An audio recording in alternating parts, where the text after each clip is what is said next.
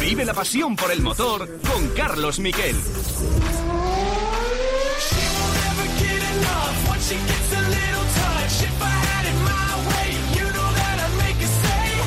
Hola, ¿qué tal? Buenas tardes, bienvenidos a Cope GP. Se acabó el Rally Dakar, un Dakar muy intenso, el que hemos vivido, aunque sin emoción en coches, porque muy pronto, el pasado martes, eh, decía adiós eh, Carlos Sainz a, la prueba. Y también lo decía Joan Barrera. Joan Barrera tiene una vértebra eh, rota, pero por suerte sin afectación de la movilidad, la lumbar 2.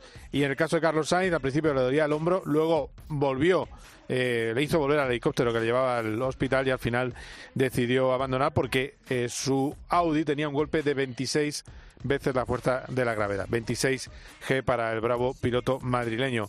Nos quedamos sin opciones, pero luego hemos tenido muchos españoles. Ahora os contaré cómo han terminado.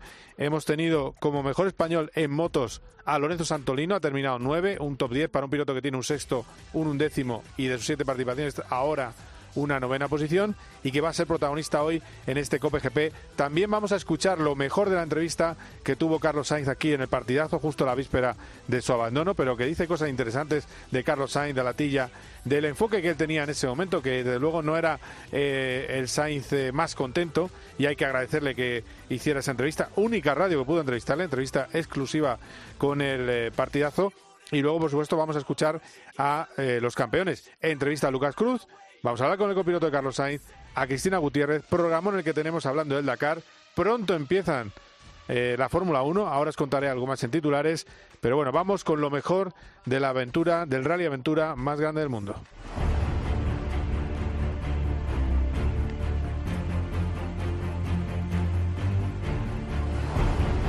Protagonista Kevin Benavides, sin duda. Segundo triunfo para él, para el piloto argentino.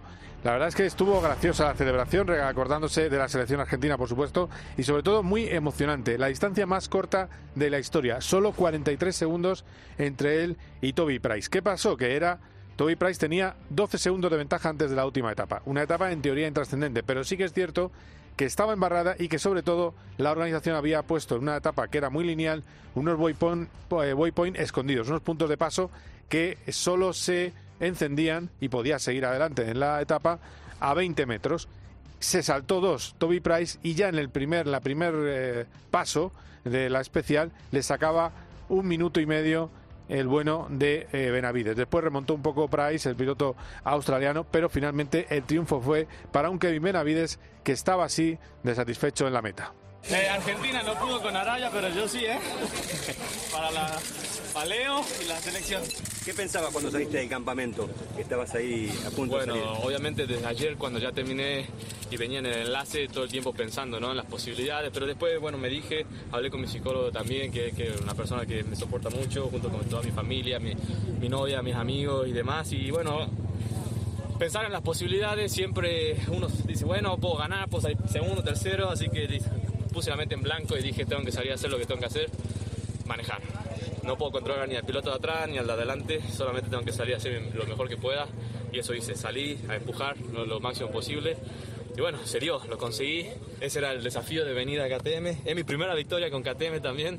Se hizo esperar, así que bueno, estoy muy muy contento y realmente feliz, tocando el cielo con las manos nuevamente mi amigo Pablo que siempre me ayudó también desde arriba, que lo siento, y bueno, todas las personas que están conmigo, que realmente hacen que, pueda estar aquí.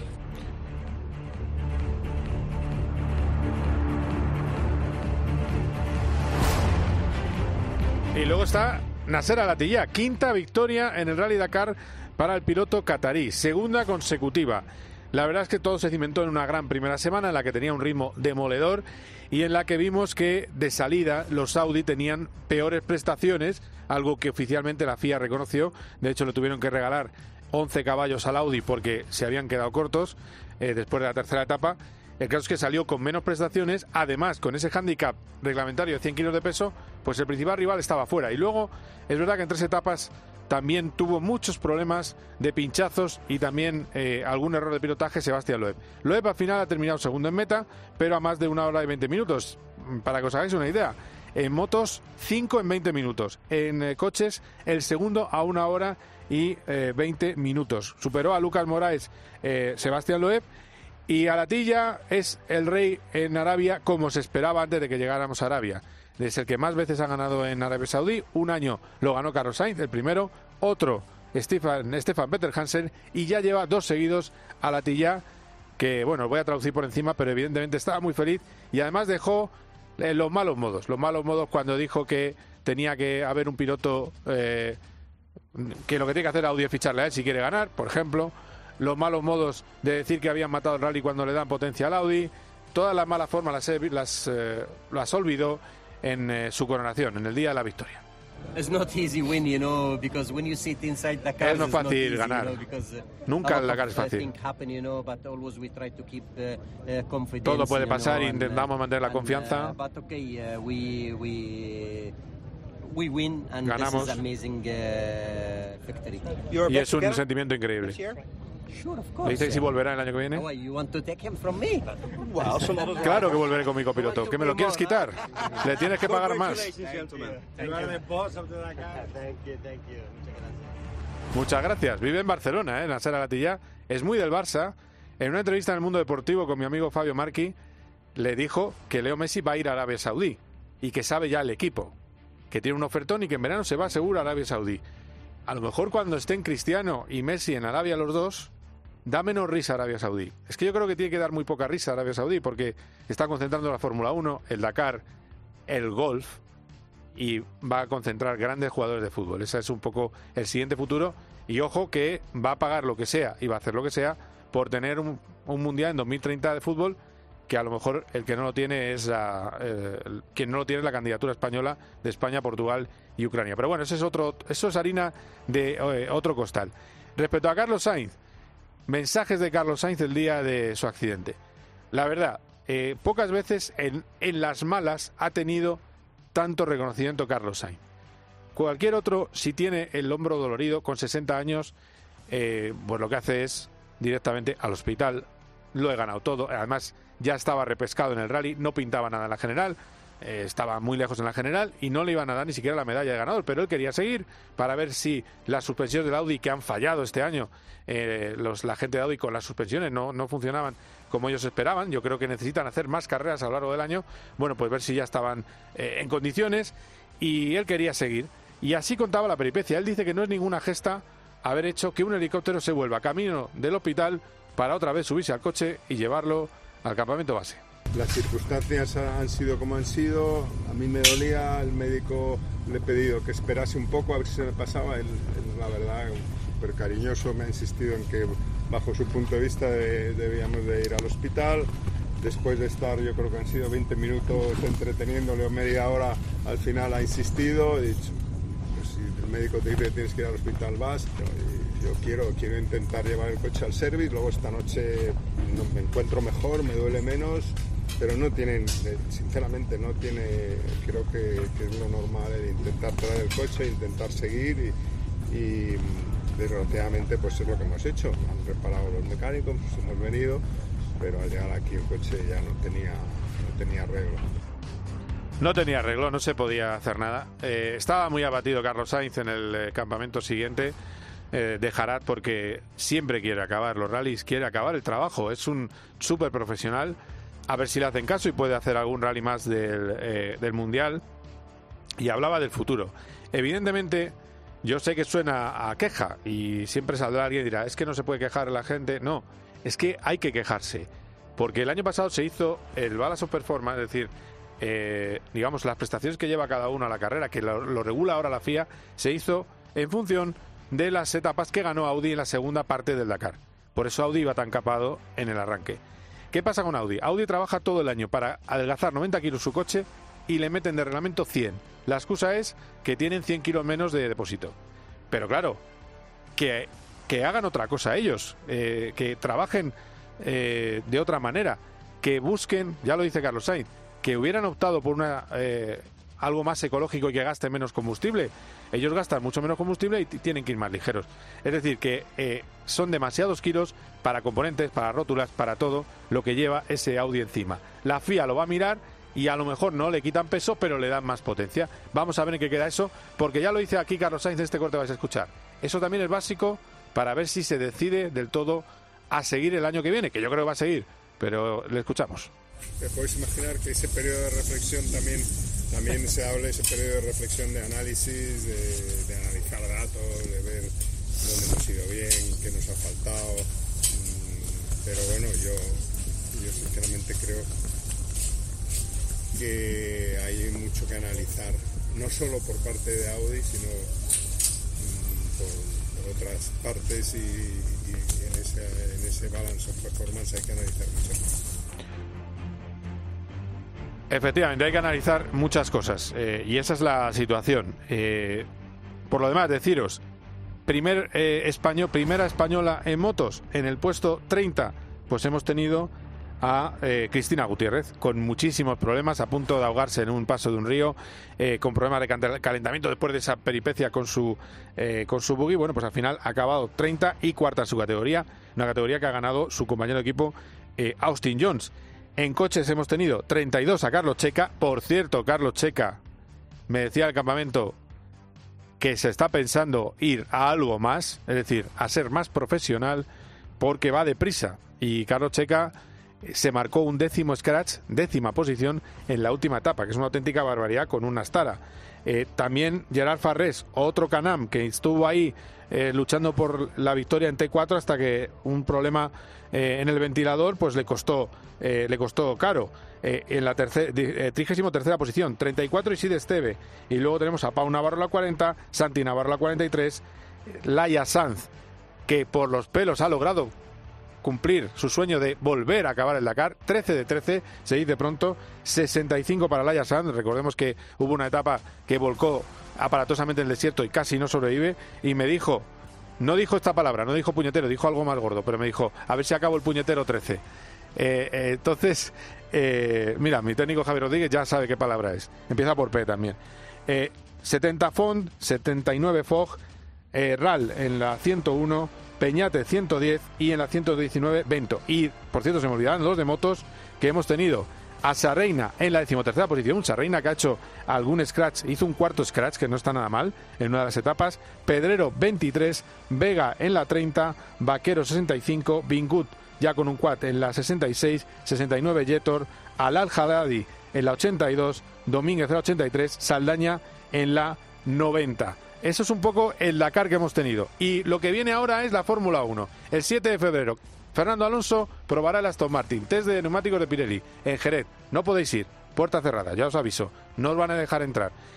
Y luego, ¿qué vamos a tener después? El 13, la presentación del nuevo Aston Martin. Y el 14, la presentación del nuevo Ferrari. Pero ahora vamos enseguida con el copiloto de Carlos Sainz, con Lucas Cruz.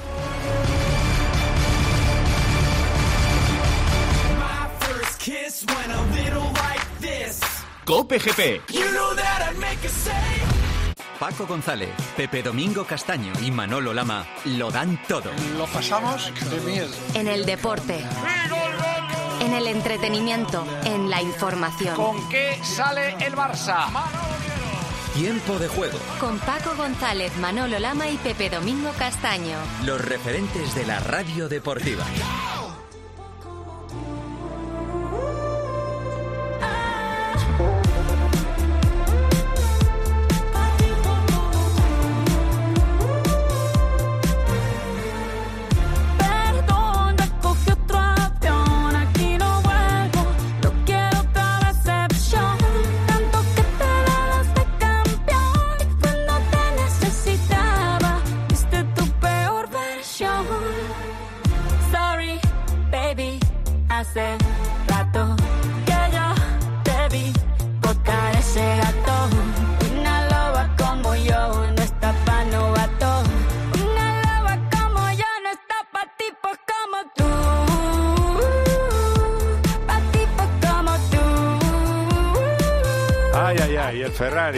Twingo y el Casio y la que se ha liado con la cancioncita. Eh, bueno, al final eh, es la vida. Eh, hablamos con Carlos Sainz. Tengo que deciros que no fue sencillo, que tengo que agradecer mucho a Carlos Sainz porque tenía que, en ese momento tenía que irse a una, bueno, tenía que irse a una cena con el, presidente de la Federación de Automovilismo de Arabia Saudí y había quedado con nosotros, pero en ese momento ya no podía porque eh, había tenido masaje, había hecho down del coche, se había dado una vuelta con el coche. El caso es que se había complicado. Sin embargo, tuvo la deferencia y estuvo con nosotros en el partidazo de Cope. Y he puesto una pregunta que a lo mejor en la selección ya está caducada, pero es importante, porque se nota que un campeón está muy decepcionado aunque tenga otras misiones en Dakar. Él solo le vale la ganar y esto era lo que nos explicaba Carlos Sainz en el partidazo. Yo lo primero que te quiero preguntar es que, qué mérito tiene con 60 años ser un hombre de equipo y bajarte del coche, cambiar una suspensión, ayudar a tu compañero de equipo y seguir haciendo este Dakar en el cual ya no tienes nada que ganar. Bueno, si vienes, vienes a hacer lo que, lo que te toca hacer. En este caso a mí me toca ayudar a la, me tocaba ayudar al equipo en ese momento porque Matías seguía todavía con opciones de, de podium. Ahora ya la película ha cambiado y el objetivo de los dos pues será intentar ganar alguna etapa de aquí al final del rally y hacer una buena segunda etapa, segunda semana, perdón. Eh, eh, ¿Se disfruta, se puede llegar a disfrutar más eh, conducir esta semana en estas circunstancias o no? No, en absoluto. Se disfruta luchando por la carrera, no luchando por ganar etapas que hemos venido a intentar ganar y el objetivo era ese y la verdad es que todo el equipo Audi pues nos vamos un poco decepcionados, ¿no? Sí, sí. he leído una entrevista hoy en marca de Alatilla. Dice, igual Audi tiene que ficharme para ganar el Dakar. ¿No es un poco sobrado decir esto? Bueno, no me vas a hacer hablar de Alatilla. Siguiente pregunta.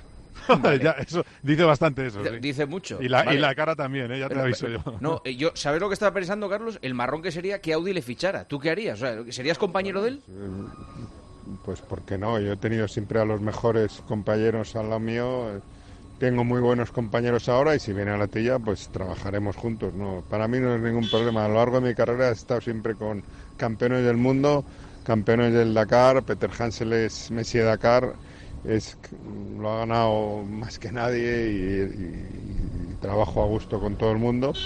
Y si viene a la tilla, pues tendrá obviamente que, que, eh, trabajar co- como los demás para que Audi gane. Sí. A mí me encantaría que, que fuera Audi y que tuviera que arreglarte la suspensión algún día. Eso me encantaría. Sí. A lo mejor no, no arreglaba tanto la suspensión. De todas Bueno. maneras, sí que es verdad, sí que es verdad, Juanma, que contrasta eh, la línea que tienes tú, Carlos, de declaraciones. Tú nunca eh, dices nada de menos de un adversario. Bueno, por eso es Carlos Sainz. Pero no, no, no, me- no voy a cambiar a estas alturas, ¿no? Yo me, me dedico a lo mío, a tratar de hacer las cosas bien. Y, y bueno, se ha demostrado cuando, cuando él decía ¿no? que nos quejábamos, resulta que llega la FIA y dice que los Audi no corren y que hay que darles más potencia después de ver los datos, la telemetría, etcétera, ¿no? Eh, yo no me quejo cuando digo algo, lo pienso antes de decirlo. Es- no, a estas alturas de la película no, no tengo por qué decir- no lo he hecho nunca ni lo voy a decir ahora y si pi- lo pienso es porque estoy seguro que es así. Eh, termino. ¿Es verdad que a, a Carlos, a tu hijo, le ha podido picar el gusanillo después de la visita allí y bueno, todo eso? ya, ya le he picado, lo que pasa es que viviéndolo de cerca pues le ha gustado, pero bueno, es- estamos hablando de que le guste y que en un futuro dentro de 10, 15, si es, vete tú a saber si es qué pasará dentro de 10, 15 años o cuando sean.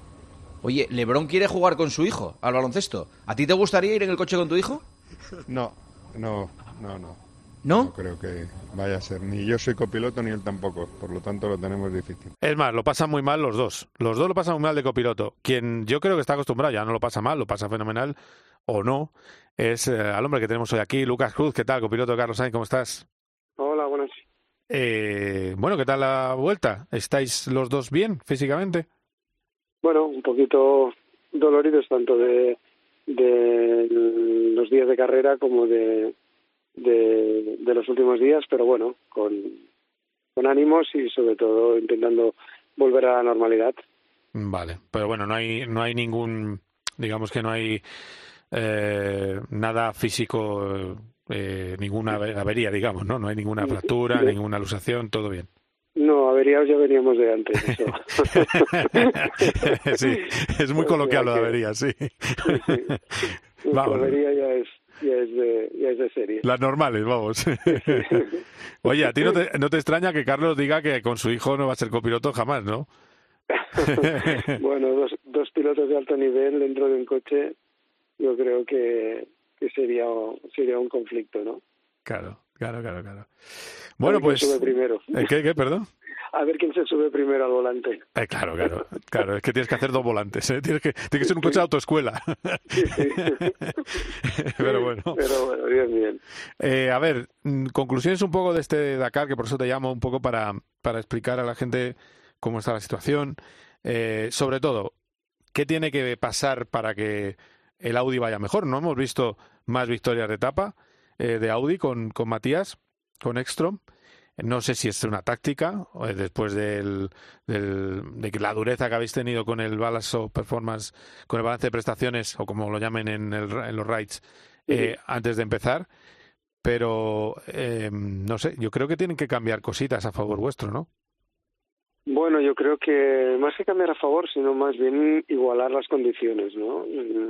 Se ha demostrado que nosotros hemos ido al límite o incluso un poco por encima de, de las posibilidades de, del coche y, hemos intentado luchar por, por la victoria y bueno, no, no, no ha estado así, ¿no? Yo creo que, que cuando partes en, en diferentes condiciones eh, es muy difícil optar o luchar por por estar delante y, menos por, por la victoria, ¿no? Yo creo que, que hay yo creo que hay una reflexión que hacer entre todos eh, puesto que, que la diferencia estaba clara, ¿no? Ahora aquí ya no no es no, no depende de nosotros, nosotros podemos intentar mejorar el coche, intentar optimizarlo algo, pero cuando tienes una limitación como puede ser el peso, puede ser la potencia, yo creo que ahí ya nos no, nos lastra, ¿no? Y, y creo que que lo bonito sería que, que todos estuviésemos en las mismas igualdades, en las mismas condiciones, cada uno eligiera su, su modelo o su tipo de, de vehículo que, con el que desea competir y, y que todos salgamos en las mismas, en igualdad de condiciones.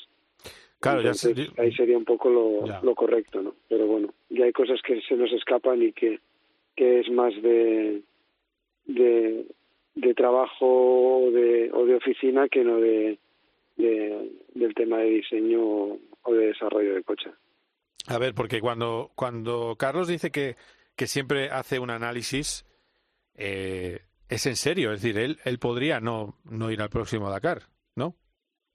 Bueno, eso es, es- está en su en su mente y está en su en su decisión, ¿no? Nadie nadie lo ha, co- lo ha coaccionado nunca ni para correr ni para no correr. Es, él es libre de decidir si quiere o no quiere volver a, a correr, ¿no? Claro, claro. Bueno, hombre, esperemos que corra. Yo, yo te lo digo. También es cierto que hace bien diciendo que tiene que ver, eh, porque claro, yo hablaba, estuve indagando un poco. ¿Cuánto son los 100 kilos, no? Porque el problema son los 100 kilos. Me han dicho medio segundo por kilómetro. Medio segundo por kilómetro.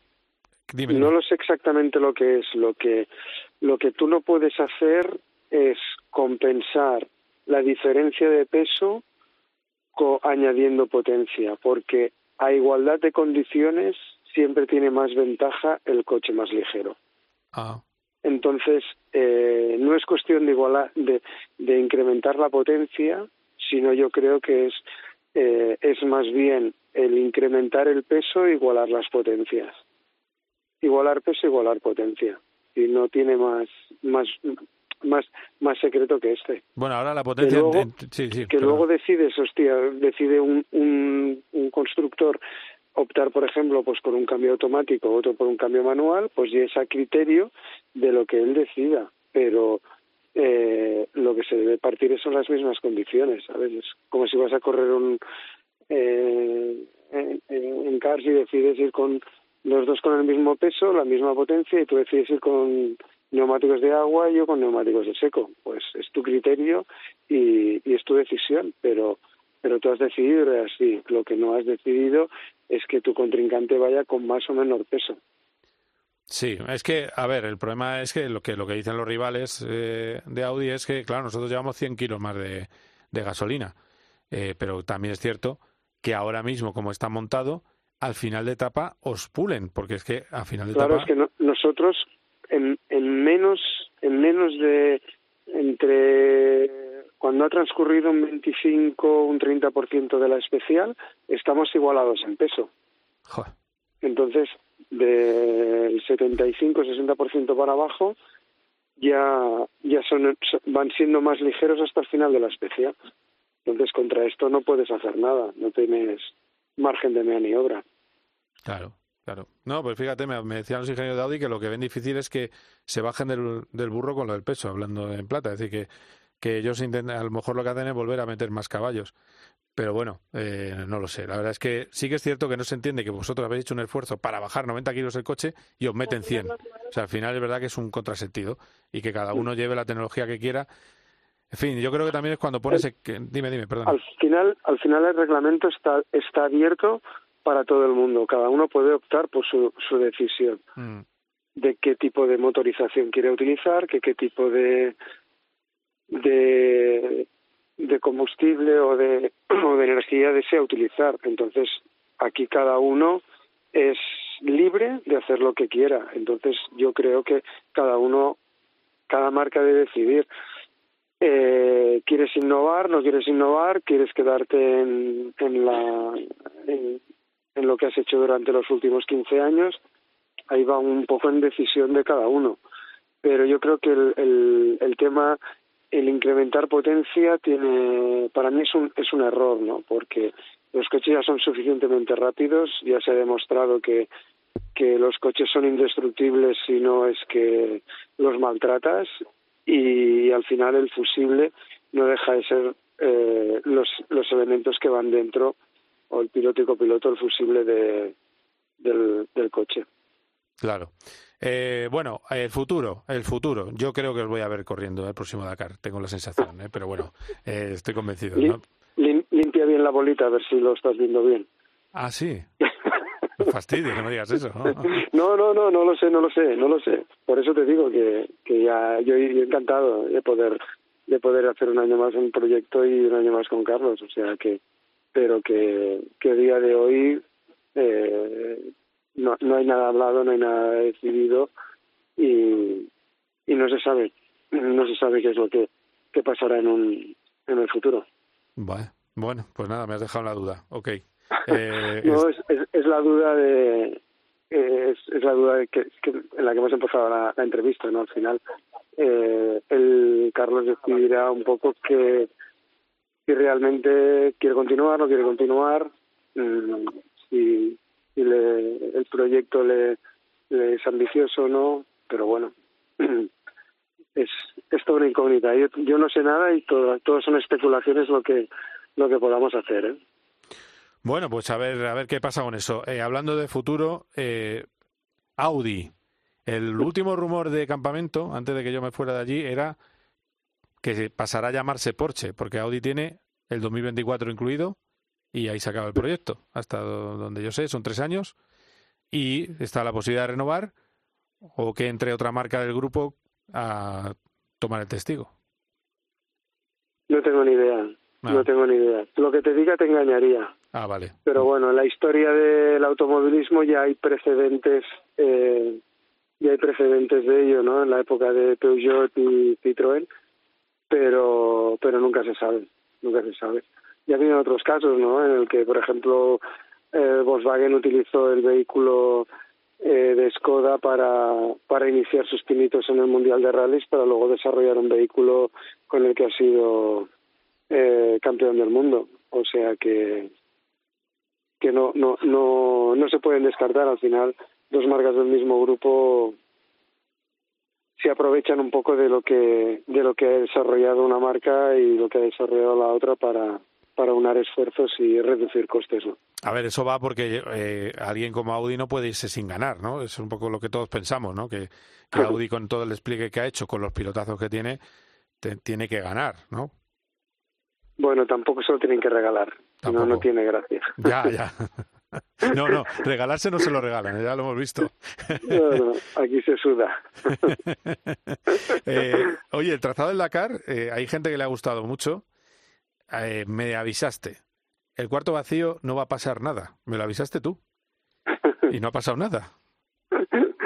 Bueno, era un poco, era un poco de esperar, ¿no? Al final cuando tienes una, unas líneas abiertas en una, unas trazas abiertas y, es una zona en la que no, no, no aporta no aporta gran cosa yo creo que que era, era un poco predecible, pero bueno, ya es un poco ver un poco qué es lo que había pasado en los años anteriores y, y, y, y, bueno, imaginarte un poco qué es lo que pasaría.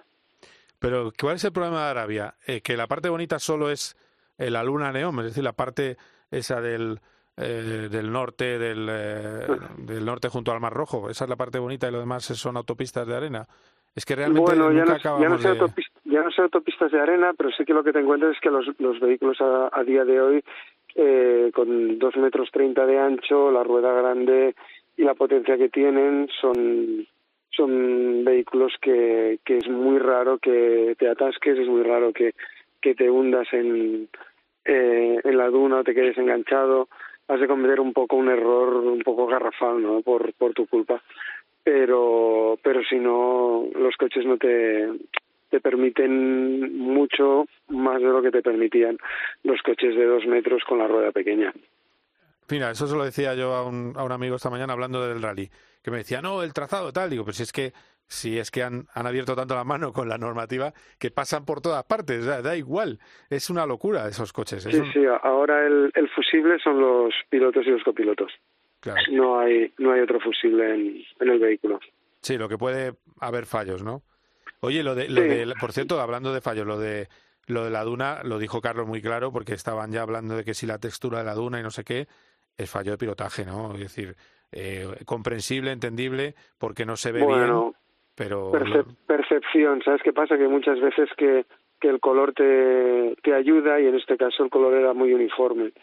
Y, y ante la duda, pues bueno, tocaba arriesgar, se arriesgó y, y salió mal, pero ya está, no, no hay que darle mucha más importancia al, al tema. o sea, él pensaba que no cortaba la duna, sino que seguía, ¿no? Por, por el efecto óptico. Sí, ¿no? porque por el efecto óptico era había un agujero detrás, pero no se veía. Mm. Pero bueno, eh, pasarías otra vez y te volvería a pasar lo mismo. No, no, claro. o pasarías ese- más con- despacio con y a lo mejor Sí. saltabas y, y no te pasaba nada o picabas de frente y no volcabas. O sea que, que es al final las dunas es una lotería, ¿no? Es un poco la percepción de la percepción de en cada momento como como lo como lo veas y cómo te encuentres. Qué bonita la duna esa que ibais derrapando de lado. ¿eh? Bueno, a lo mejor en el coche no era tan bonita, pero... bueno, somos somos privilegiados porque podemos vivir situaciones que que en otras circunstancias sería imposible vivirlas. Ahora es una locura, ¿eh? Cómo sigue tirando y tirando y tirando y no haga, y no conseguía dejar de derrapar y de y coger en la parte de arriba, ¿eh? Para que yo creo que coge ahí una guía, ¿no? Un, o sea, una marca en el suelo, una huella y al final... Sí, sí. Y al final consigues, pero el problema que tienes es cuando intentas ir por la huella que está batido, el problema que tienes es que eh, tienes menos tracción porque está más movido. Oye, que... Y al- Siempre tienes que buscarlo duro. Claro, tienes que buscarlo más duro. Eh, al final, oye, que después de todo el esfuerzo que hace Carlos, que vuelve al coche, eh, qué rabia, ¿no? Que estaba dañado. Sí. Bueno, pero al final son las carreras, ¿no? Y lo primero es la seguridad y, y aunque no hubiesen sido esas imágenes de ir y volver y ya las tuvimos el día dos días antes con el accidente con Estefan que el coche arrancamos toda la suspensión delantera izquierda y reparamos acabamos tarde intentamos continuar y, no pudimos y al día siguiente volvimos a salir volvimos a luchar por estar delante o sea que al final las ganas y el empeño por seguir en, en, en carrera o como mínimo eh, seguir mejorando el coche estaban siempre intactas. Eso está claro. Y por eso sois eh, los mejores. Así que enhorabuena otra vez por la lucha, por la entrega y por y, y sobre todo porque encima además lo cuentas de maravilla. Así que nos ha quedado muy claro cómo está ahora mismo la situación. bueno, muchas gracias, Lucas. ¿eh? Muchas gracias a vosotros por el seguimiento de la carrera. Muy bien, un abrazo fuerte. Hasta luego. Quedaos aquí porque enseguida vamos a escuchar a Lorenzo Santolino, mejor español en motos de este Dakar. Cope GP. Vive la pasión por el motor con Carlos Miquel. De lunes a viernes, el deporte se vive en el partidazo de Cope, desde las once y media de la noche con Juanma Castaño. Ahora ya le saca 14 al quinto, ¿eh? que es el Bueno, pero, pero, a ver, pero, escúchame, aquí lo que parece claro, si tú coges en el ranking de esta semana, ¿quién te ha encantado? ¿El Villarreal? La, Real. el Betis, el Rayo han sido equipos que De lunes a viernes, desde las once y media de la noche, la mejor información deportiva y el mejor análisis lo encuentras en el partidazo de Cope, con Juanma Castaño, el número uno del deporte.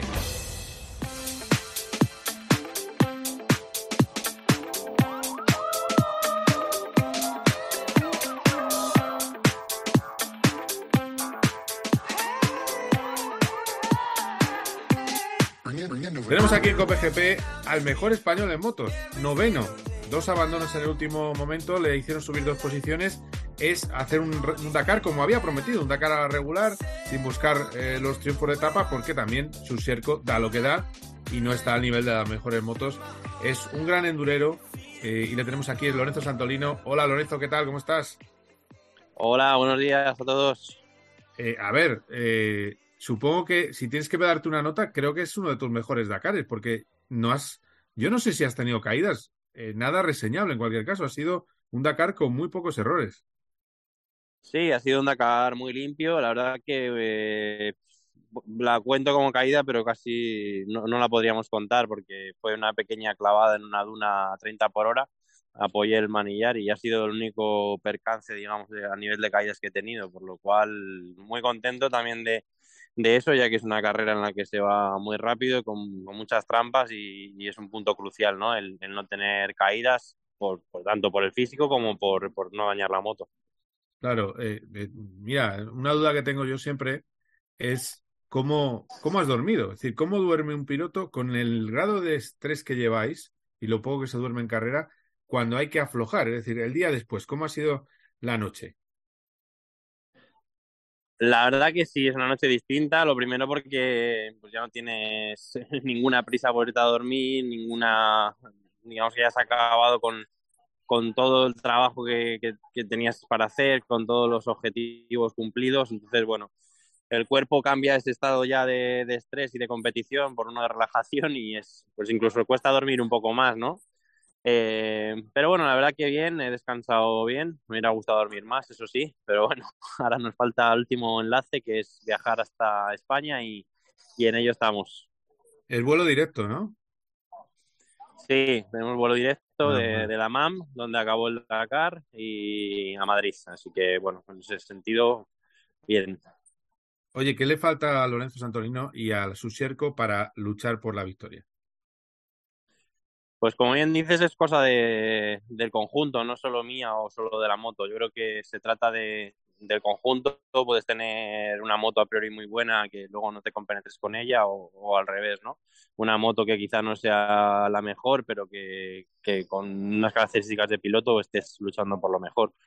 Yo creo que cada año estamos eh, mejorando, lo que pasa es que aquí nadie para, todos siguen trabajando, todos siguen evolucionando nosotros como equipo cada vez creo que hacemos las cosas mejor eh, y tenemos ya en mente alguna cosa que creemos que nos va a ayudar, sobre todo en cuanto a suspensiones, también el tema de, de implementar la, el tema del electrónico en la moto para tener regular, regular para poder regular la velocidad máxima, la velocidad en los controles de zona, de, de radar que es algo que, tienen muchos de los otros pilotos de fábrica. Y bueno, con estos pequeños detalles a nivel técnico yo creo que nos acercaremos de nuevo.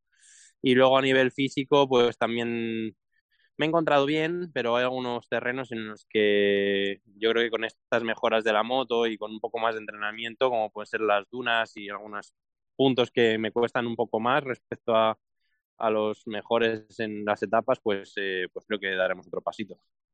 Claro, claro. Fíjate, te vi, te vi pasar, porque he tenido la suerte de ir varios días al, al rally, incluido el día de descanso.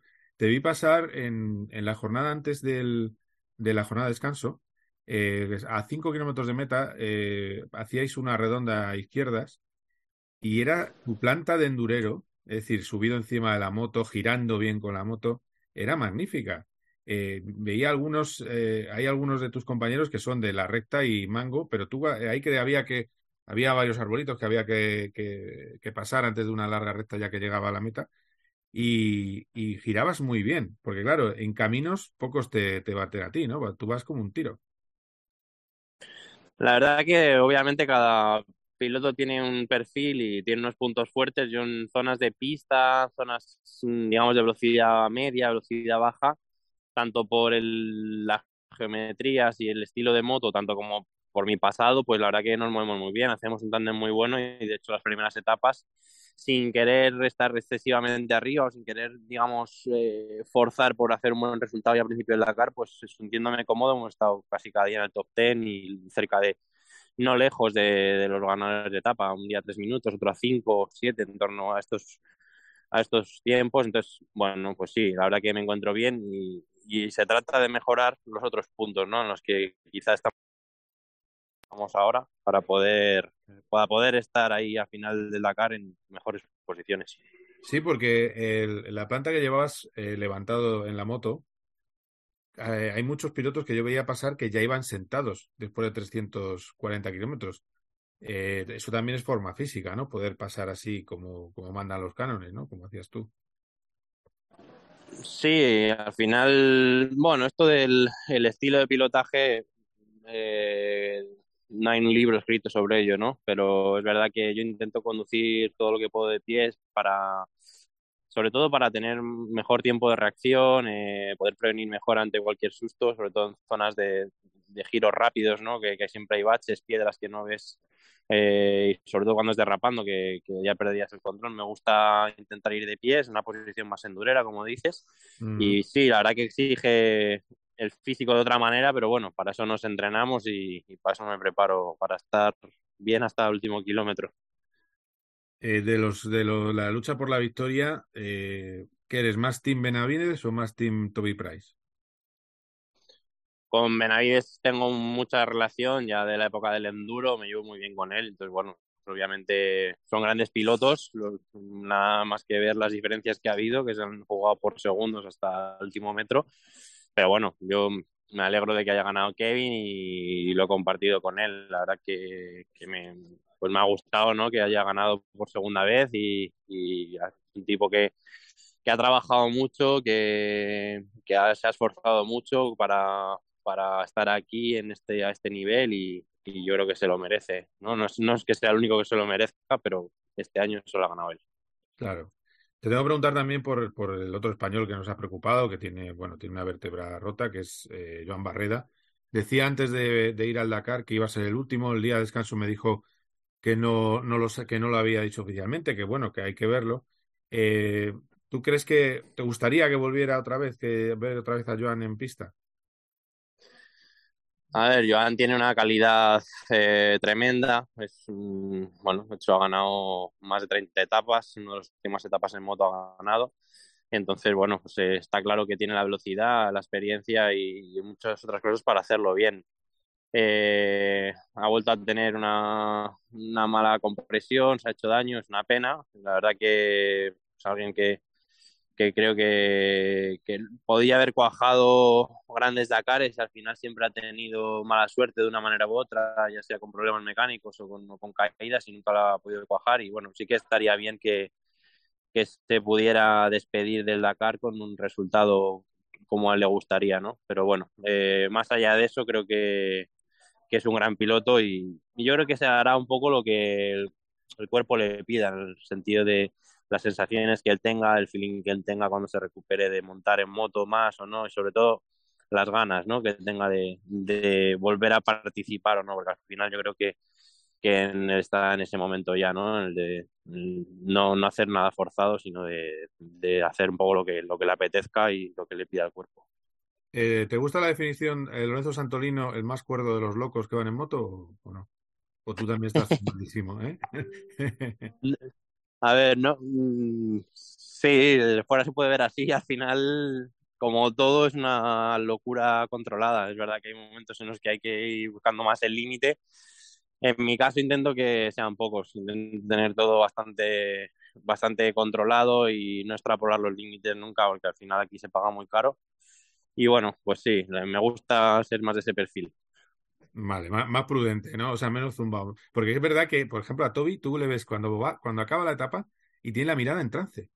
Eh, a ver, Toby tiene esa cara también, ¿no? Y, y ese aspecto, ¿no? Sí. Pero, pero, como que asusta y dices, bueno, este, este no sabe dónde ha rodado, ni qué ha pisado, ni nada. Pero bueno.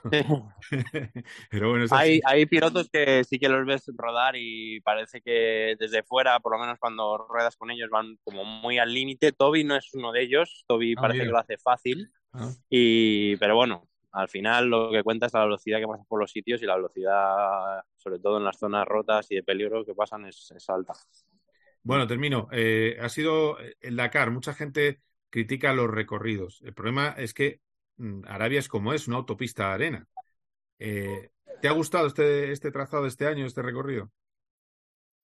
Sí, yo creo que no tiene nada que ver al del año pasado. Han intentado buscar zonas con muchos tipos de condiciones y lo han logrado, ¿no? Al final hemos pasado por todo tipo de terrenos, eh, zonas de piedras, platos secos, platos duros, de shot, de duna seca, duna mojada, eh, río. Al final hemos tenido un mogollón de, de terrenos con, con- además con el añadido de la lluvia, ¿no? Que hace que esto se ponga Sí. aún más duro. Mm. Y yo creo que ha sido un Dakar duro y, y que ha tocado muchos terrenos y muchos ambientes, que yo creo que es lo, lo que hace bonito el Dakar. Eh, una semana muy intensa, con un terreno muy roto. La segunda, mm, yo me la esperaba un poco más dura, no digo que haya sido fácil, pero sí que me esperaba que el empty eh, fuera, sobre todo viendo los kilometrajes, que no eran muchos, viendo las otras etapas, me esperaba que fuera aún más duro. Pero bueno, la verdad que veníamos bastante castigados casi todos los pilotos de la primera hasta la primera semana hasta la etapa de descanso y bueno, creo que, que ha estado bien en no, no sobrepasar unos límites tampoco, ¿no? Que al final son muchas acumulación de horas en moto, de, de horas de dormir poco, de lluvia, frío, entonces al final yo creo que, que ha estado bien, ha sido, ha sido duro, eh, pero creo que en la justa medida. Muy bien, Loren, pues, eh, pues nada, gran año de preparación para el Dakar. ¿Cuándo vuelves a correr? ¿Cuándo te subes de nuevo en la moto? ¿O tienes alguna prueba próximamente? ¿O no? Ahora, cuando entremos, hay que ver un poco con el equipo, un poco el plan de futuro. Nos gustaría trabajar sobre algunos temas técnicos y, sobre eso también ver un poco cuando empezamos el plan de carreras. Hay Abu Dhabi ahora en un mes, eh, que es del Mundial. Esta no la vamos a hacer, ya lo tenemos claro. Mm. Pero bueno, sí que haremos más pruebas del Mundial y otras pruebas eh, de, de cara a prepararnos al Dakar 24. Pero bueno, hay que poner ahora un poco todo sobre la mesa y priorizar a ver qué es lo que mejor nos viene para prepararnos de la mejor manera. Muy bien, Lorenzo, pues ala, buen viaje de vuelta y, y nada, encantados de, de disfrutar, de verte a pie de pista, eh, como un, un piloto de rally de los buenos eh, sigue luciéndose también en el Dakar. Pues nada, muchísimas gracias a vosotros por la atención y estar ahí siempre siguiendo los pasos. Muy bien, un abrazo, gracias. Un abrazo, hasta luego. My first kiss went a little like this. Cope GP. You know that I'd make a say. Hey, you come, hey, you come knock. Say whatever I want just to get in the door. Hey, you come, come running back. Say you turned a leaf, but it's never enough. Cause we know we've been here before. I don't believe a life would change spots anymore. I said bye, wasn't that enough? But here you are trying to get us restarted. Boy, you Bueno, pues hablamos ahora con una auténtica jabata, eh, alguien de, de corteza dura, que lo pasó, lo llegó a pasar muy mal, ¿eh? llegó a temer con, con la posibilidad incluso de ahogarse en el paso de un río. Y es verdad que toda aquella peripecia pues fastidió su primera semana, pero aún así ha terminado cuarta en su categoría y además primera española en coches, trigésima. Tenemos aquí recién llegada de Arabia Saudí a Cristina Gutiérrez. Hola Cristina, ¿qué tal? ¿Cómo estás? Hola, muy buenas. Eh, como dice, recién llegada. Recién Exacto. ¿Estás, eh, eh, ¿Estás ya en Burgos o estás en Madrid? Ahora estás en Madrid, ¿no? No, vivo ah, en Barcelona, vivo en Barcelona. Ah, que vives en Barcelona, no sabía. Vale, vale, vale. Muy bien, muy bien. Bueno, buena ciudad, magnífico. Eh, eh, bueno, pues eh, Cristina, ¿cómo resumes eh, tu... Bueno, primero te voy a preguntar por el momento clave que es el paso del río. Me acuerdo que luego hablaba contigo, pues yo me quedé preocupado. Hablaba contigo esa misma noche eh, y me decías que, que vaya, vaya narices poneros un waypoint en el paso de agua. Pues mira, fue uno de los momentazos de, de- del Dakar. Para mí creo que ha sido uno de los momentos más complicados de- en lo que llevo de Dakar, es que son siete. Eh, era una etapa que aparentemente no tenía ningún peligro, era algo un poco, eran pasos de ríos, pero en- aparentemente secos. Eh, un waypoint que tenemos que validar, pues era un paso de un río seco, como he dicho, y había habido lluvia los días previos, ese día llovió un montón, y bueno, a la hora que, que nos tocaba pasar a nosotros, pues había un, pequeño hilo de agua. El caso es que íbamos mi compañero Chaleco López y yo, y a la hora de pasar el río, pues era una arena muy arcillosa y nos quedamos atascados.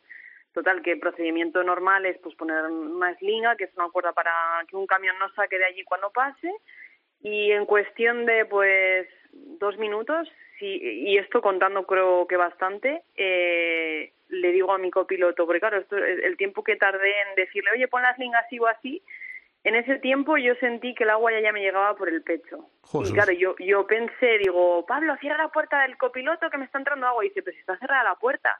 Total, que me giré la cabeza hacia el lado del copiloto y veía ya una corriente de agua muy, muy fuerte por encima de la puerta del copiloto. Y entonces, claro, yo me tenía que quedar dentro del coche porque, claro, si, si en ese momento suelto el acelerador y el coche se cala, entra agua al motor y el coche está para tirar. Entonces yo por eso me quedo dentro del coche, si no, obviamente me hubiese salido hace bastante tiempo. Claro. Eh, en el tiempo que tardan en venir los camiones, pues sigue subiendo el agua. Eh, a mi compañero Chalego, que también le pasó lo mismo, el coche sale porque flota. Jo. O sea, llega a flotar y consigue dar marcha atrás y quedarse como un poco en la orilla atascado. Y yo sigo, pues eso, en la corriente, con el miedo, obviamente, de que me dé la vuelta al coche y, y volcar dentro de un, de un río con corriente, pues no, no tiene que ser muy agradable y por suerte pues en ese momento pasaron los cuatro primeros camiones que por cierto luchaban por ganar el Dakar y los cuatro los cuatro primeros pararon a ayudar porque veían realmente la situación muy peligrosa y muy complicada y cuando pasan estas cosas normalmente la organización les devuelve el tiempo que han estado socorriendo Sí. Y se quedó ahí, pero claro, luego nos quedaban 200 kilómetros más solo de etapa y otros 300 de enlace con frío, porque en Arabia Saudí hace frío, lo reconozco, Sí, verdad, claro. y, y volviendo pues calados, pues te puedes imaginar la odisea eh, casi hipotérmicos y bueno, fue un momento bastante duro. Claro, porque, eh, claro, tú seguías con tu misión de mantener el motor arrancado. Que a lo Sí, mejor. sí, sí, eh, claro, o sea, la historia era que yo si me salía del coche, yo tenía que en algún momento decidir si salir o no, porque claro, yo te- no sabía si algún camión, o sea, no tenía la seguridad de que alguien parara, entonces eh, yo me quedaba ahí hasta ver si había suerte de poder sacar el coche. Además, cada vez que cuanto más tiempo pasaba, el coche se enterraba más todavía en la arena, porque con la corriente como que se iba enterrando y se iba hundiendo más. Entonces, pues eh, en ese momento sí que es verdad que lo pasé mal porque no, no sabía cómo iba a acabar la historia y sobre todo el miedo a, a que me volcara el coche y, y yo estar dentro con, con el casco puesto, con todo, porque realmente hubiera sido algún momento bastante complicado. No, no, desde luego. Madre mía. Bueno, pues lo bueno es que salisteis con bien. También nos asustamos porque era el copiloto de chaleco, ¿no? El que, el que la corriente le empieza a llevar, ¿no? Sí, sí, sí, no, las imágenes son brutales, incluso te diría que eh, las hicieron cuando aún no estaba el agua a los topes, pero, pero sí, el copiloto de, de chaleco de mi compañero también, gracias a que llevaba en la mano cogida la cuerda para sacar el coche, porque le arrastró la, la corriente y gracias a que estaba enganchado de la cuerda, si no se va. Así que hubo, hubo suerte. ¿Fue un poco falta de previsión de la organización o no? Bueno, a ver, no creo que fuera algo, algún un error de la organización, porque fue, ya te digo, una riada, un momento imprevisible que yo creo que ni ellos fueron conscientes. De hecho, eh, más adelante cortaron la especial justo en ese punto para que nadie pasara más por allí. Lo que sí que vi un poco injusto es que, claro, que todo ese tiempo que perdimos nosotros ahí eh, nos contabilizaron la etapa hasta el final y, y con, las, con la pérdida del tiempo y todo esto, pues nunca nos lo devolvieron y bueno, fue un momento difícil porque sí que es verdad que pensábamos que con las condiciones en las que estaba la pista no iban a tener en cuenta esos 70 últimos kilómetros que nos, que nos faltaban. Bueno. Sí, pero al final sí los tuvieron en cuenta y eso os penalizó Sí. muchísimo. ¿Cuánto tiempo perdiste ahí? Dos horas, me Pues parece, ¿no? hora y media Hora y y claro, media. luego luego después pues todos los problemas eléctricos, nos quedamos sin limpia parabrisas, estaba lloviendo a jarros, Pablo inventó un sistema eh, rudimentario con cuerdas para poder ir limpiando el, el cristal, eh, bueno, pues todo eso supone minutos y, y una pena porque eso marcó bastante el rally. Claro, porque luego el coche no ha estado igual. Toda la primera, el resto de la semana estuvo, eh, hasta que lo pudieron de verdad arreglar un poco, no ibais igual, teníais sobrecalentamiento, no estaba del todo bien, ¿no? Sí, tuve bastantes problemas eléctricos, nos ponía en modo fallo, al final cuando te pasan cosas de estas, el coche lo, lo resiente y hasta que no dimos con, con, al- con el sensor que estaba dando el problema, pues no, no, no pudimos, no pudimos hacer buenas etapas y, y realmente fue una pena porque, porque fue algo que no, que nadie se esperaba, ¿no? Que incluso los, los competidores que pasaron antes y después de nosotros no se encontraron la pista igual. Sí, sí, es increíble. Y, y luego llegó el cuarto vacío, donde has hecho escudera de Austin Jones, que ha Sí. sido el ganador de tu categoría con, con tu, en tu mismo equipo. Y eh, bueno, te hemos visto ahí acabar. Mira, eres primera española. No solo has acabado, que parecía que te quedabas en el río, sino que en la clasificación, dadas las circunstancias, pues eh, eh, estás ahí. Porque es verdad que yo creo este año eh, a los de coches os ha pasado todo, a todos, ¿eh? Yo creo, Sí, porque sí, sí, sí. Laia volcando cinco vueltas de campana, eh, Gerard el, el ventilador, tú el río, Carlos ni te cuento. O Sí, ha sí- pasado de todo. Y, y ha sido un Dakar muy duro, de los más duros que recuerdo. Eh, también por las condiciones climáticas que nos ha tocado vivir, por el frío, la lluvia. Y, y luego, pues eso, a- al final yo me quedo de Dakar con la capacidad de, de que hay que tener para reaccionar, pues eso, el haya del vuelco, pues al día siguiente salir como si nada. El día que me pasó lo del río, pues el día siguiente ir como si nada. Entonces, todo esto al final es un aprendizaje que te vale para la vida, ¿eh? Y, y yo creo que me quedaría con esto. Claro, claro, es que eso está en el... Tú tienes siete Dakares, has acabado cinco, me parece, ¿no? ¿O no? No, seis. Seis. Acabé seis, Ah, seis. tengo siete, sí. Es verdad, es verdad, es verdad, has acabado seis. Mm. Eh, bueno, pues otro Dakar más. Ahora se habla de que podría entrar Ford en la categoría vuestra. Eh, eh, ¿Has oído algo? ¿Podrías estar tú en la, en la lista o no? Buah, ni idea, no, no tenía ni idea. La verdad Ah. es que no, no, no, no sé lo que vendrá, pero bueno, ojalá porque eso va a dar mucho, mucho interés y después de Audi, pues sí que es verdad que estaría genial ver más marcas involucradas en el Dakar y encima con la transición que van a hacer al híbrido, al eléctrico y todo esto, pues eh, tiene que, tiene que, tiene que avanzar por algún lado esto. ¿Has hablado con tu amigo Loeb? Porque vaya, vaya cabreo que debe llevar de pinchazos, ¿no? ¿Cuántos tuvo? ¿Siete, ocho? Y luego... Uf, pues, pues la etapa esa tan famosa, no sé si entre los tres coches tuvieron como 14 pinchazos. Madre mía. Te puedes imaginar lo que fue eso, que hasta Loeb me dijo que el, el arregla pinchazos se le rompió, ya tuvo que meter hasta palos, no sé cómo, hizo un MacGyver de estos. Sí, sí, sí. Sí, a lo mejor equivocaron presiones, ¿no? ¿O ¿Qué pasó? ¿Les pasó? No, no saben, ¿no? Bueno, al final, mira, fue una etapa que en el briefing que nos dan cada noche antes de, de la especial, pues te suelen marcar, pues mira, hay este porcentaje de arena, este de piedra, este de... Y más o menos, pues eh, al día siguiente preparas un poco la estrategia, pues mira, salgo con estos neumáticos a esta presión, eh, estos clics en la suspensión, y ese día pues se colaron un poco para mi gusto porque nos marcaban creo que un 20 o un 30% de piedras y fue absolutamente toda la especial de piedras y yo creo que no íbamos tan preparados. Entonces yo creo claro. que fue por ahí. Claro, claro. Sí, sí. Tú pones las presiones para un 20%, no para un 95%, que fue aquella... Exacto, Claro, exacto. claro, claro. No, está, está comprendido. Bueno, del 22-23, pues estarás contenta, porque campeona de la Streamy, eh, ahora vuelves a acabar el Dakar. Es verdad que querías ganar el Dakar. Pero bueno, eh, esta, el Dakar elige también muchas veces el ganador. Eh, ¿qué, ¿Qué esperas de este 23? Bueno, espero sobre todo que me vengan oportunidades porque es verdad que yo intento aprovechar todo lo que me viene, intentar dar el máximo siempre y, y bueno, es verdad que, que es difícil, pues eso, eh, el año pasado podium y intentar repetir un podium en el Dakar siempre son palabras mayores, yo siempre quiero ir con cuidado y obviamente vamos a intentar luchar por ganar y, todo esto, pero el Dakar, como dices, al final no eh, elige un poco a quién a quién pone arriba, ¿no? A veces y, y bueno, intentamos siempre dar el máximo, aprender y creo que estoy en un momento muy bonito de mi carrera deportiva que creo que, que tengo que aprovechar y, y si quiero seguir en esto, pues hacerlo lo, lo mejor posible. Eh, ¿ya, eres pilo- ¿Ya te puedo decir piloto profesional o, o seguimos eh, odontóloga? Sí, soy piloto profesional, pero también sigo trabajando. De hecho, la semana que viene ya están los pacientes diciendo, oye, ¿cuándo vienes? Que, que la revisión toca. Así que me iré en unos días, sí, sí. Oye, pues, eh, pero ser paciente tuyo es maravilloso. Les cuenta las aventuras y así puedes eh, apretar bien la muela y Sí, sí, arrancarla. lo bueno que no- como, como no pueden contestar, yo me enrollo ahí. sí, sí, sí. Bueno, bueno, está, está bien. Es decir, bueno, lo próximo, streamer, supongo, ¿no?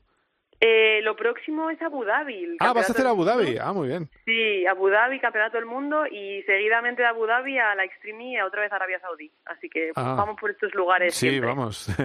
Totalmente árabe ya, sí, sí. Tienen monopolio. Y sí, entonces, ¿qué te haces? ¿Todo el mundial de, de- todo el mundial de resistencia? De Pues sí, por suerte sí, sí, sí, sí. Hacemos, mira, se hace ahora Abu Dhabi, luego se hará eh, México, que esto es nuevo, Argentina, Marruecos y el Dakar del 24. Esas son por las, Bueno, las- vas a llegar al Dakar de 24 de una forma excepcional. Pues muy bien. Ojalá, ojalá, a ver. Muy bien, Cristina, pues eh, encantados de, de tenerte de nuevo aquí en COPGP y, y seguiremos en contacto porque desde luego siempre nos das alegrías, así que para adelante. Muchas gracias, muchas gracias por todo. Y a descansar, ¿eh? Que no te he preguntado qué tal has dormido en el avión y todo eso. No sé si has Pues si te descansado. digo la verdad, no he dormido ni un minuto. O sea, bueno. no sé. Pero bueno, ahora dormiré, no te preocupes. Seguro que caigo rápido. Muy bien. Bueno, muchas gracias. Que vaya muy bien. Gracias, hasta luego, chao. Adiós, adiós. Bueno, pues eh, vamos a hablar enseguida, vamos a terminar este COPE GP, que vamos a hablar con Carlos Barzal, vamos a hablar de lo que viene, ¿eh? que tenemos el rally de Monte Carlo a la vuelta de la esquina, el fin de semana que viene. Un clásico del Mundial de Rallys. Vamos a subir un poco la música, ¿no, Javichu? Venga, dale.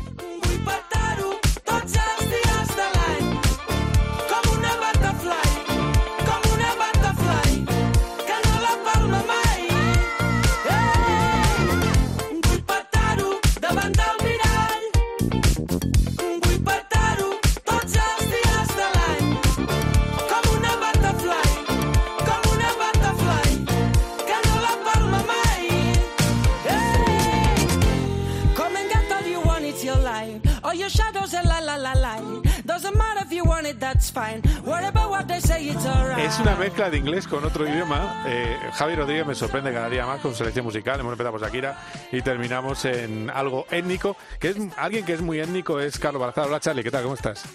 Muy bien, muy buenas tardes. Tú eres de rastas, todos lo sabemos. No, sí, mucho. Bueno, oye, eh, Rally de Monte Carlo es un rally precioso, o sea, no me lo pierdo nunca, es un clásico. Tengo una asignatura pendiente sangrante en mi vida que es no cubrir un Rally de Monte Carlo in situ. Tengo, o sea, he hecho Dakares, Le Mans, me falta el Rally de Monte Carlo, el Gran Premio de Mónaco Fórmula 1, obviamente. No puede ser, es que tengo que arreglarlo esto, ya te lo digo, Charlie. Pues tienes que arreglarlo y, oye, montamos una expedición para el año que viene. Eh, maravilloso, es verdad. Hacemos directos, ¿eh? Hacemos, hacemos Claro. directos de, de, no sé, de cualquier plataforma que se nos ocurra, porque ya eh, es curioso porque eh, me llama la atención porque si lo haces en una plataforma que no voy a hacer publicidad es modernidad genial, si lo haces en una radio es caspa. Y es la mismo, la misma persona haciendo lo mismo, es curioso. Eh, Es curioso lo, lo que es la gente hoy en día también. Eh, pero bueno, hablamos de, de otras cosas. No me, me voy, que me está mirando Dansen como diciendo, te estás metiendo en un lío. Vale, no me voy a meter en un lío. Enseguida estaré, en un rato me voy a pasar por el Twitch de tiempo de juego. Eh, a- bueno, de- hablando del Rally de Monte Carlo. Vuelve Dani Sordo a Monte Carlo. Hacía mucho que no le veíamos en el monte. Pues al menos un, uno o dos años, no recuerdo bien. El año pasado seguro que no. El año pasado seguro que no, efectivamente. Sí, vuelve porque la salida de Tanak y de Oliver Solver de Hyundai han provocado la llegada de, de Sape Calapi desde Toyota y de Craig Brim, que estaba en Ford, y van a hacer Lapi y Newville todo el campeonato, y entre Brim y Sordo pues irán eh, repartiéndose el tercer coche. Por ejemplo, en Suecia será el irlandés el que el que tome la salida. Bueno, bueno. A ver, a ver qué pasa con eso. Desde luego, ahora mismo son 8, a lo mejor son menos, pero son 8 de 14. Si cumple las 8 de 14 es un pedazo de temporada para Dani Sordo y para todos los aficionados españoles. Para un hombre que Sí. decía que se iba a retirar. Y fíjate tú cómo está Eh, la sí, situación. Lleva, lleva qué? Pues eh, cuatro o cinco años queriéndose retirar. Pero claro, venga, hombre, haces unas cuantas, cinco, seis, siete. Bueno, eh, vale. Sí que con las pruebas, yo creo que la llegada del nuevo coche híbrido pues también tenía su, su atractivo, ¿no? Un coche nuevo y tal. Y pues ahí está. Ya veremos a ver eh, este año si sigue con esas rachas de podio, si cae alguna victoria más. ¿Puede hacer podio en- en Monte Carlo o no? Sí, en Monte Carlo. A ver, el rally, la previsión ahora mismo es, salvo el jueves, los dos tramos del jueves por la noche, que puede, por las lluvias que va a estar viendo hoy y que habrá mañana, que salga un poco con bastante hielo en zonas, el resto se prevé que sea seco, o sea, un rally de asfalto, el Garrigues, ¿no? que se corre en verano por esa zona, pues Sí. igual. Entonces, en esas condiciones, pues hombre, Dani no va mal.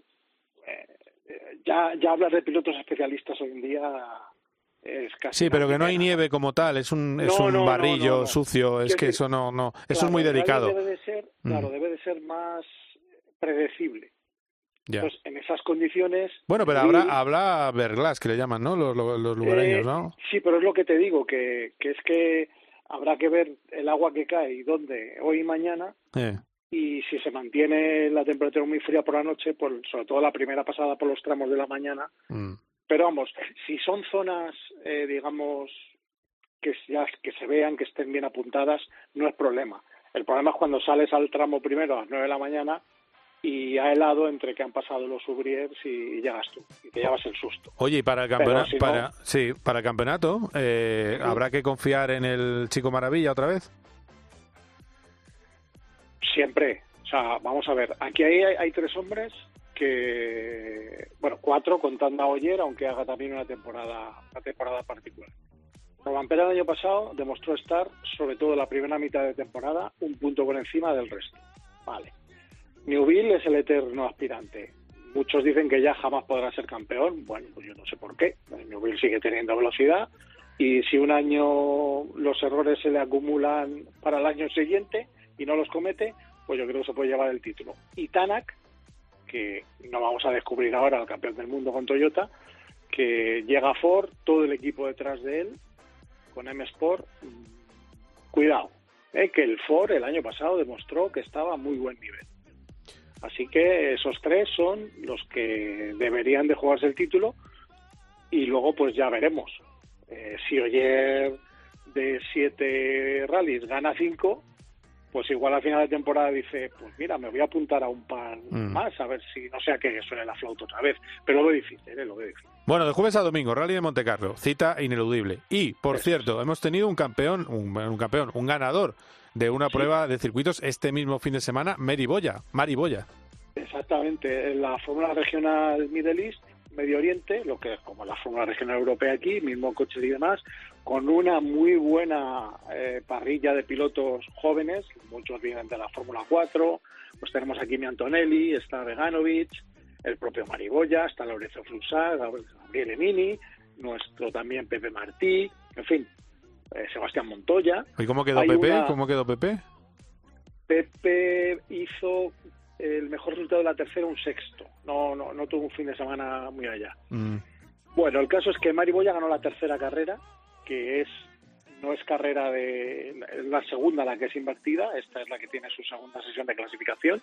Hizo segundo detrás de Andrea Kimi Antonelli, la, la nueva esperanza blanca del automovilismo italiano. Sí. Bien sabes tú que todos los años les sale una y luego los pobres pues no, no rascan en Fórmula 1. Habla bueno, maravillas de Kimi. Antonelli, es verdad. Sí, sí, pero ¿de cuántos no han hablado maravillas? Todo, hay muchos. Pero bueno, así que Mariboya le, le aguantó a la salida y le pasó en la primera curva larga que hay, por cierto, circuitazo, mejor dicho, trazado espectacular el de Dubái, me encanta. Victoria para Mariboya, segundo Antonelli, Kim Antonelli y tercero Intra Fubasak, un, un tailandés. El campeonato, pues lidera Antonelli con 20 38 puntos, Rafael Cámara 32 y Bernard Taylor 30. Eh, Mario Boya es sexto. Hay que decir que iba a puntuar en la segunda carrera, Sí. pero le cayó una penalización de varios segundos por adelantarse en la salida. Y décimo es Lorenzo Flusá con 16, Pepe Martí décimo con 10 y ya está. De los nuestros no había nadie más. La próxima cita en Kuwait es en 15 días. Bueno, pues a ver, a ver qué pasa con esa carrera de Kuwait. Muchas gracias, Charlie. Estaremos en contacto. ¿eh? que enseguida, el lunes que viene, hablamos de cómo ha terminado ese Rally Monte Carlo. Esperemos que con podio para Dani Sordo. Perfecto. Ojalá, así sea.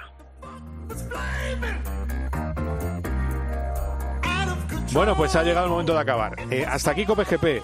Vamos a seguir cada lunes, así que, eh, claro, con el Dakar. Iba a haber un Cope GP el lunes pasado, pero toda la fuerza centramos en esa entrevista con eh, Carlos Sainz. Así que eh, estaremos en contacto porque va a haber Rally Monte Carlo, porque hay muchas cosas y que porque pronto empieza la pretemporada y temporada de Fórmula 1. Hasta aquí, Copa GP. Adiós.